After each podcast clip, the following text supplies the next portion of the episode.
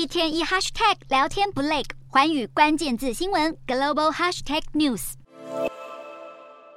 别说生七胎了，对于中国民众来说，生一胎都有点困难。全国人口下滑也让中国的人口红利不再强势。急起直追的印度有望在今年成为世界上人口最多的国家。对此，中方也有所表态。过去严格执行一胎化的中国，早从二零一三年开始就逐步鼓励民众生育。并在二零一五年全面放弃实施三十六年的一胎化，走向二孩政策。到了二零二一年，更开放生三胎，像是湖南长沙就宣布，只要生育三个或以上的家庭，每个小孩可以享有一次性育儿补贴一万元人民币，相当于四万五千四百一十台币。只是政府催生效果有限。然而，南韩政府也面临相同难题。南韩在去年底公布，二零二二年一月到十月人口减少九点五八七九万人，出生人口二十一点二。八八一万人，同比下滑百分之四点八。到了二零七零年，人口将降至三千八百万人。至于日本，去年一整年的新生儿数量也首次跌破八十万。别说亚洲国家如此，先进的欧美国家生育率也是每况愈下。